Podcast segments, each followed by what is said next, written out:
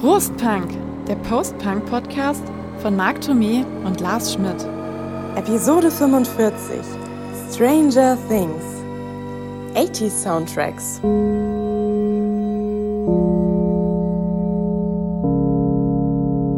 Vorhang auf zu einer neuen Folge Prostpunk. Thema heute Songs der 80er als Serien- und Film-Soundtrack. Wir haben uns jetzt beide das Staffelfinale von der vierten Season von Stranger Things angeschaut und ich glaube, wenn man Musik der 80s äh, gerade irgendwo in einer mega erfolgreichen Produktion, Kino- oder Fernsehproduktion sehen will, dann ist das eigentlich so das Referenzprodukt. Ne? Du hast ja auch gesehen, also ich fand Ja. äh, Running Up That Hill von Kate Bush ist ja nicht einfach nur ein Stück Soundtrack, der da mal gespielt wird irgendwo im Hintergrund, sondern der ist ja in, in die Handlung komplett integriert.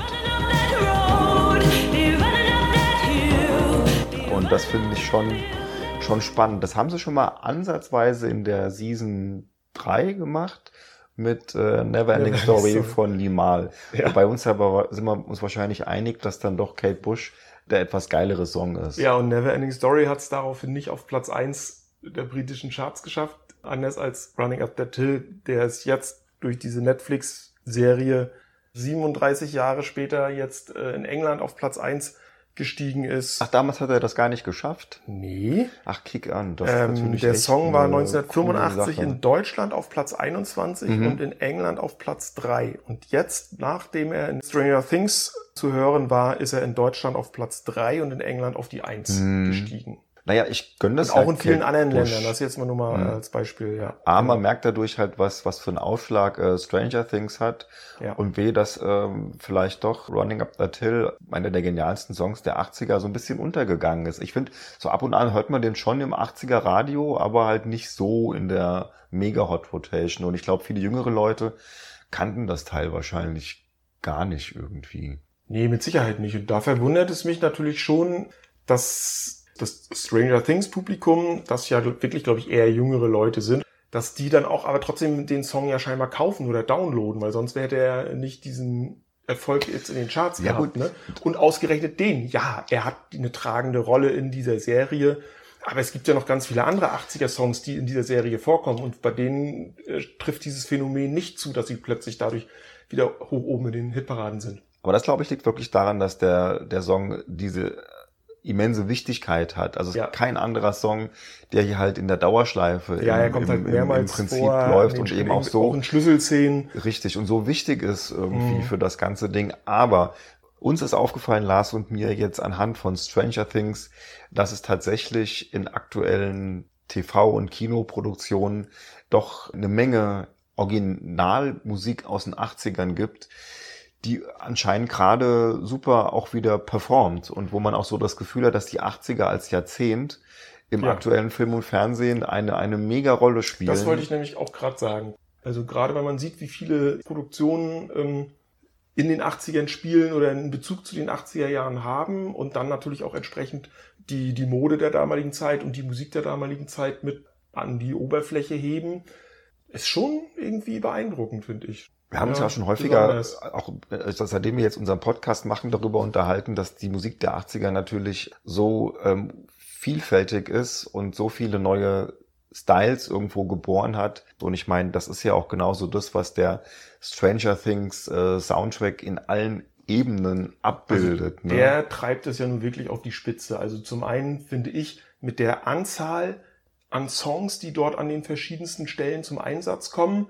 Und die haben eben wirklich auch für mich ein gutes Händchen auch gehabt. Was aber auch bei den anderen Filmen die, oder Serien, die ich mir jetzt nochmal betrachtet habe, die in den 80ern spielen und dann entsprechende 80er Songs auf dem Soundtrack haben, da hörst du nicht die Scheiß-Songs, um es mal so auszudrücken. Also du hörst nicht irgendwelchen Stock Aitken Waterman Dreck und kein Dieter Bohlen Rotz und so eine Sachen, sind oftmals so, so viele New Wave Klassiker mit dabei, viele auch sind, mehrfach. Sind dabei, aber du hast natürlich jetzt auch bei Stranger Things äh, Tarzanboy äh, gehabt. ne, Ja gut, das ist finde ich ja dann noch einigermaßen hörbar, aber da biegen natürlich auch mal die Scorpions mit Ja. I Love You Like a Hurricane um ja, die Ecke. das hätte ich auch noch gesagt. Ähm, natürlich hast du da diese ganzen Kreischbands aus den 80ern, also diese, Schön gesagt. Äh, und diese ganzen Hair Metal und überhaupt diese diese diese diese Ekelrock-Bands, also Foreigner, Journey, Extreme, also die tauchen da natürlich auch auf, gehören aber natürlich auch zum Zeitgeist irgendwie dazu. Ne? Sagen wir mal so, was die ganz toll hinkriegen, da die Duffer Brothers und ihr ganzes Produktionsteam ist, jedem Jahr, und ich meine, die Serie geht da glaube ich 83, 83 los, jetzt sind wir bei mhm. 86, den Soundtrack dieses Jahres zu verpassen. Für uns ist es dann halt interessant gewesen, glaube ich, die erste Staffel von den Stranger Things, wo die auch geiles Zeug ausbuddeln, ne, wie Nocturnal Me von den Echoes, was ich ja tatsächlich eines der wenigen Songs finde, von denen, die ich mir Mhm. Die du ja gerne angucken, äh, an- Genau, anhören die du mag. ja sonst nicht magst. Aber weißt du, die buddeln aber auch dann so Sachen aus wie äh, Talking in Your Sleep von den Romantics, was für mich einer der geileren Wave, Pop, whatever Ja, ja. Äh, äh, Songs da ist. Oder sie, sie nehmen mal sowas wie Divo und Whip It. Also ich finde, die haben ein mega Es ist auch so Händchen geil, dafür. weil sie haben auch natürlich die Clash mit dabei, mit Should I Stay or Should I Go und sie haben sogar die Tones on Tail mit dabei, mit einem Song, also eine Mhm. Bauhaus-Nachfolgerband. Also das liest sich ja wirklich, sie haben Fat Gadget dabei, sie haben Joy Division dabei, sie haben New Order dabei, The Cramps dabei, also Talking Heads, es, es, ist, es liest sich ja echt so wie das Who's Who der guten Musik der 80er. Pass the Duchy vom Musical Youth, ja, also auch so Was ein, auch gerade, so also ein meine, Kracher. meine Kids haben die Serie ja auch geguckt. Wenn wir diesen Podcast veröffentlicht haben, ist mein Sohn 19 inzwischen, meine Tochter wird 17 in Kürze. Noch mehr als Running Up That Hill ist für die passt Dutchy Ja. der Hit, weil der ja natürlich von, der ist natürlich jetzt? noch viel außergewöhnlicher.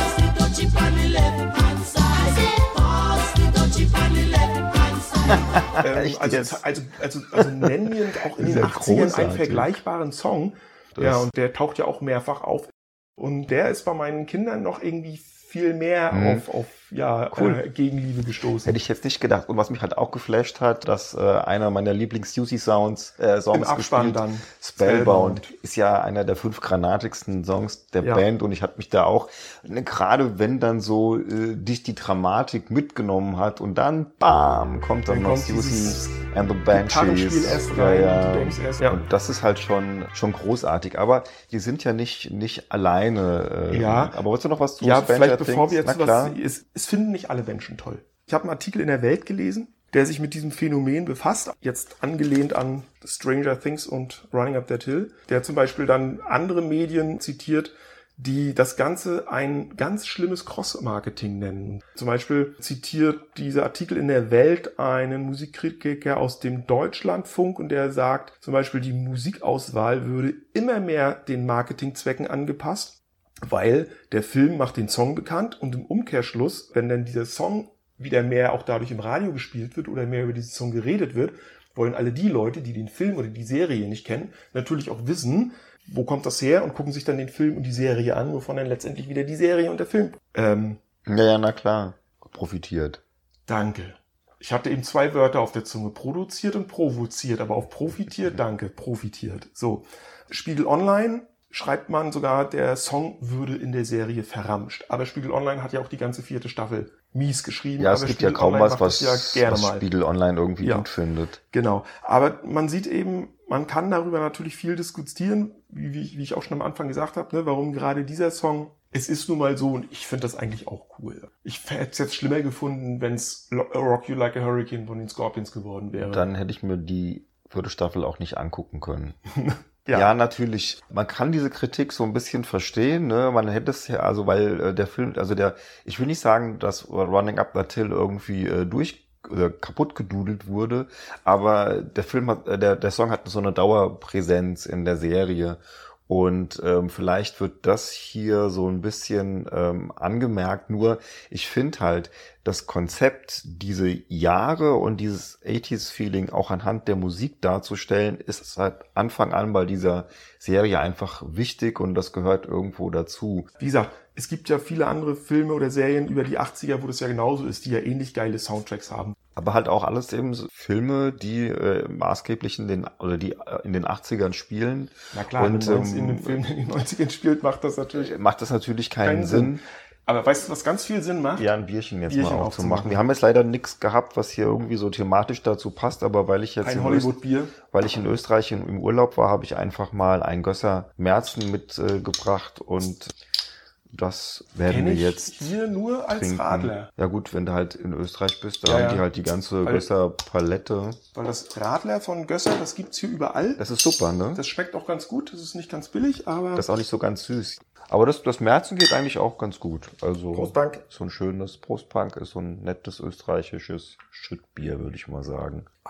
Im Abgang so eine etwas liebliche Note, finde ich. Ja, ist halt jetzt nicht irgendwie ein Pilz, sondern ist halt so Ja, ja. ein Merzen. Fein, fein. Österreichisches Bier hatten wir ja auch noch nicht. So, Mhm. gut. Aber jetzt nur leider Keine österreichische Punkband hier. kein, kein, kein österreichischen. Das Einzige, was man da vielleicht noch sagen könnte, dass interessanterweise ja auch bei ähm, der vierten Staffel von Stranger Things ein ziemlich amtlicher äh, Rock Me Amadeus Mix von Ja. Falco am Start Ja. war. So, was haben wir denn noch? Ja, weitere, also ich meine, wir hatten ja schon mal über die auch Netflix-Serie Dark gesprochen. Bei denen ist es nicht so präsent, finde ich, ne? Naja, Weil die spielt ja nur auch als, als, als. Zeitreise-Serie, Genau. für die, die es vielleicht nicht wissen, spielt ja in verschiedenen Jahren und Jahrzehnten, unter anderem eben auch im Jahr 1986. Und da laufen dann natürlich auch 80er-Songs im Hintergrund. Und da es natürlich eine Serie ist, die in Deutschland spielt, darf da auch Nena nicht fehlen. Zum Beispiel Creator, Pleasure to Kill, ist auch quasi so ein Song, der natürlich auch in den Kontext der Handlung Richtig. reinpasst.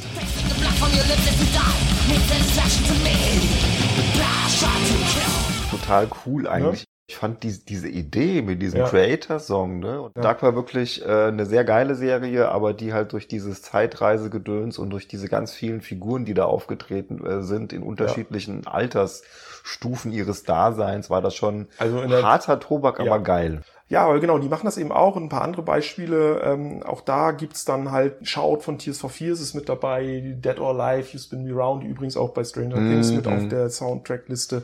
Falco mit Genie in dem Falle, Being Boiled von The Human League, Flock of Seagulls mit Iran und The Look of Love von ABC ertönen dort. Und auch hier äh, muss man ja sagen, äh, man hätte da natürlich locker leicht mal irgendwie so ein Sherry Sherry Lady mit einfließen lassen können, machen sie aber nicht. Vielleicht nur noch mal äh, ergänzend und rückblickend, also auch der Score, also so ist, glaube ich, ist ja der Fachbegriff Mhm. für diese klassische Filmmusik, also Mhm. für da, alles das, was an Klängen und Sounds im Hintergrund lau läuft, auch der ist bei Dark, aber auch bei Stranger Things, muss ich sagen, wirklich sehr, sehr gelungen. Also ich habe mir den, den Dark Score auch mal angehört. Also bei der Titelmusik kriege ich echt Gänsehaut.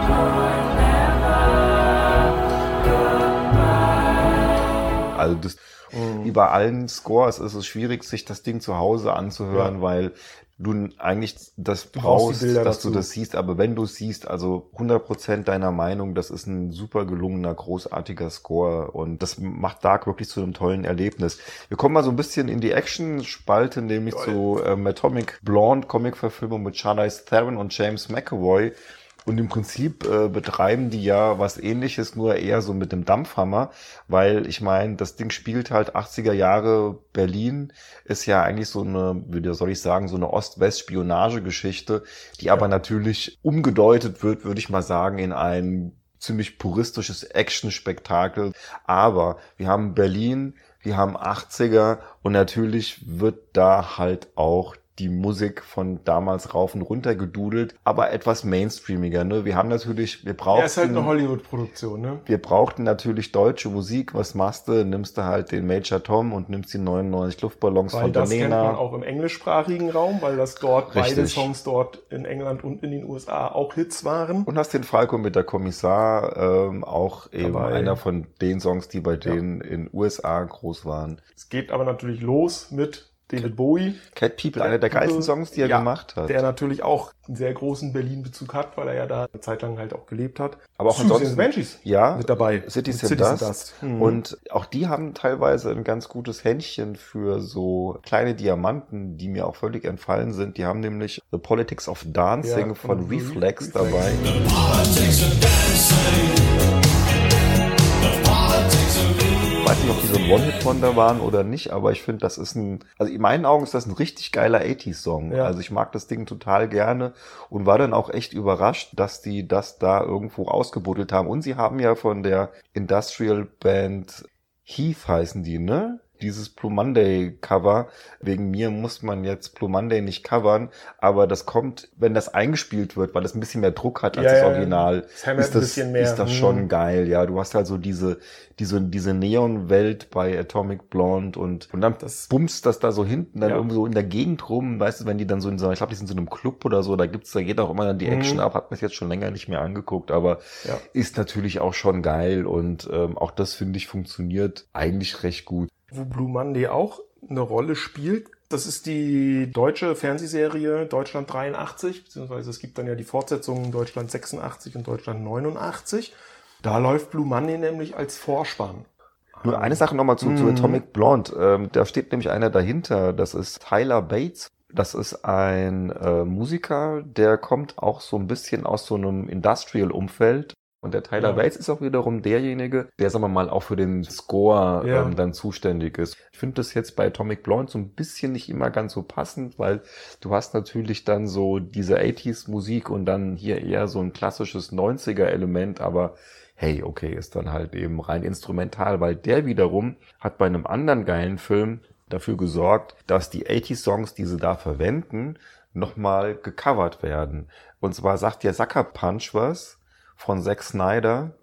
Gehört habe ich das, glaube ich, mal, aber habe ich definitiv nicht gesehen. Ähm, also ich finde, bin großer Fan von Zack Snyder, also Watchmen, 300, äh, ja, mhm. Justice League, Man of Steel.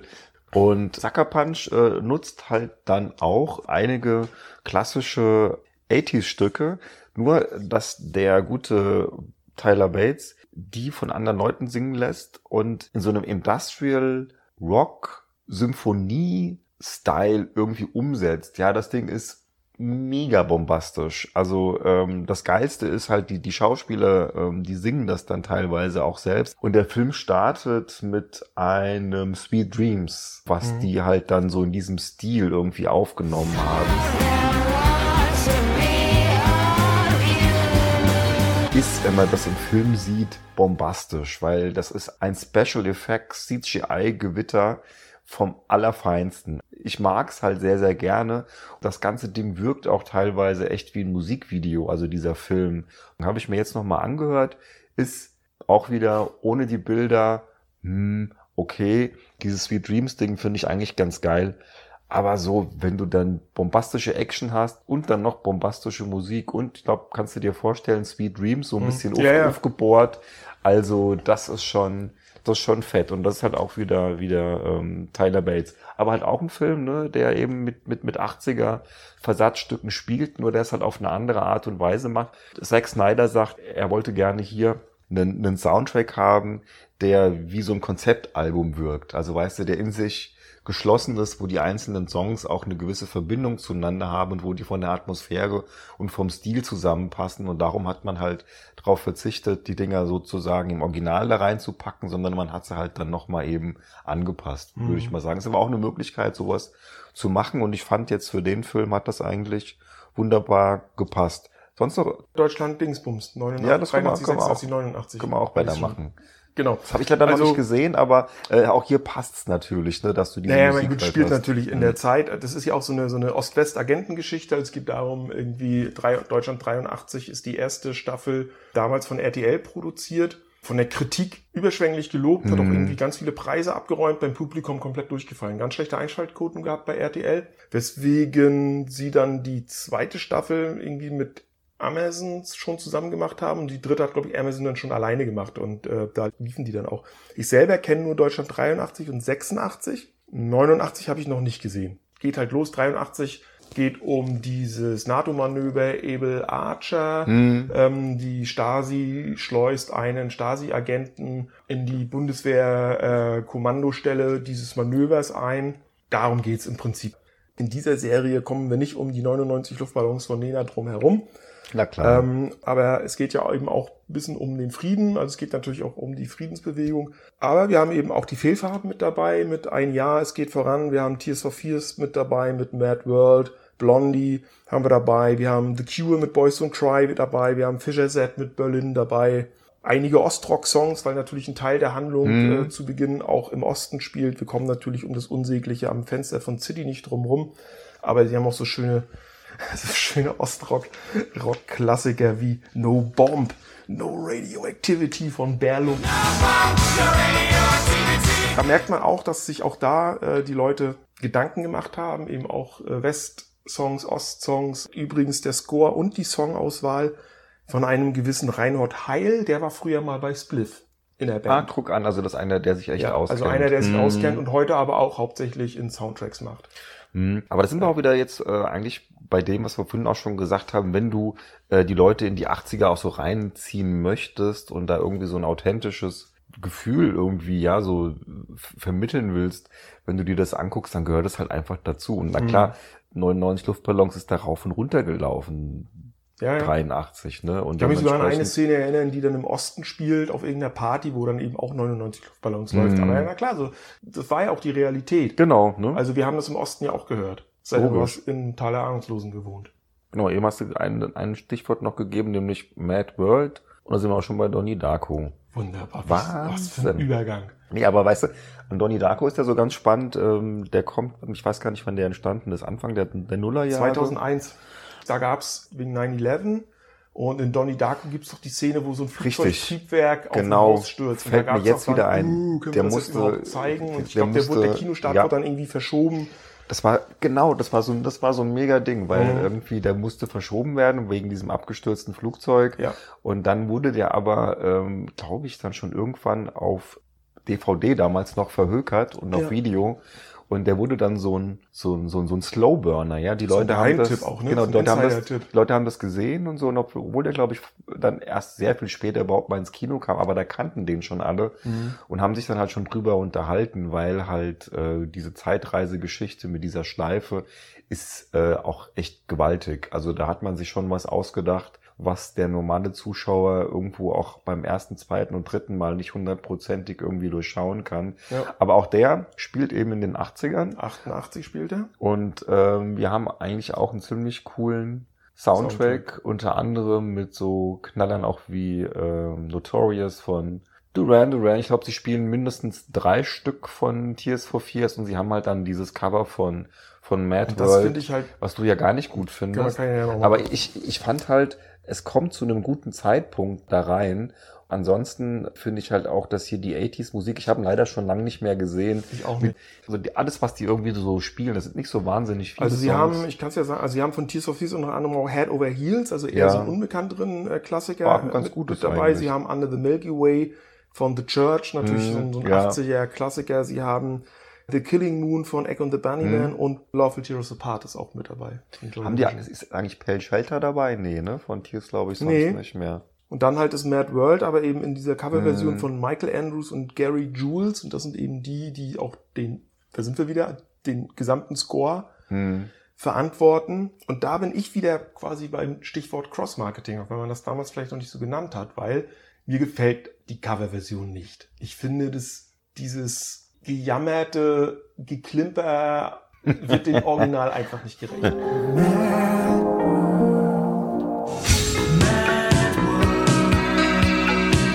Und warum müssen die beiden Jungs, die den Soundtrack oder den Score zu diesem Film machen, dieses Lied nachsingen und quasi als Hauptsong dieses Films machen?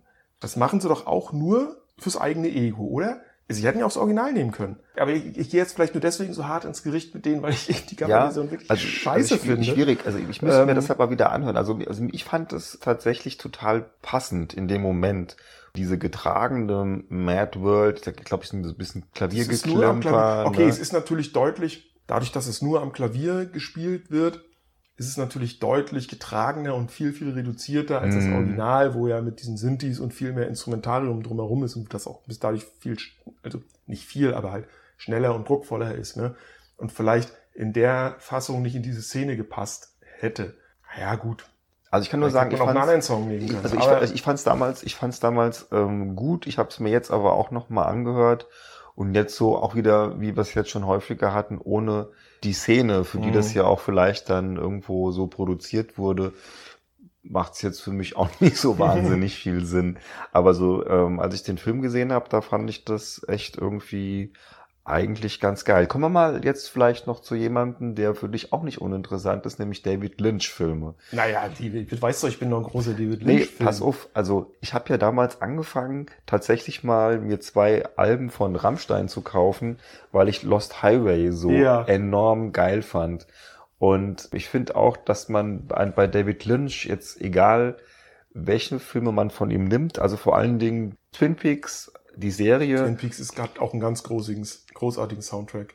Die dritte Staffel ist Wahnsinn, weil er dann ja immer zum Schluss von den einzelnen Folgen die spielen ja dann in der Kneipe in Twin Peaks und da treten sie ja dann alle auf, ja die Nine Inch Nails, die Chromatics, Orivar Simon und sowas. Mhm. Also die, der, hat mich der, der, der gute David hat nicht mal wieder, hat auch übrigens zwei äh, geile Platten selbst gemacht, die sich total lohnen. Ähm, auch mit so freakiger elektronischer Musik. Ah, ist echt, also ist echt ein bisschen verstörend, aber geil, auch mit tollen Videos. Jedenfalls der hat mich auf Au revoir Simone gebracht, die ich auch nach wie vor irgendwie super gerne höre und natürlich damals eben auf Marilyn Manson und Rammstein in so einer Zeit, wo ich nicht so genau wusste, welche Musik ich hören mhm. möchte. Und ich finde, das ist bei Lost Highway, also es gibt diese eine Szene, du erinnerst dich vielleicht noch, da ist glaube ich dieser Zuhälter, ich bin mir nicht mehr ganz sicher, der da mit seinem Kopf in so einen eckigen Glastisch ja. hineinkracht und dann hat sich diese, diese Ecke da in seine Birne reingebohrt. Ja, ja. Und in dem Moment kommt halt Rammstein von Rammstein.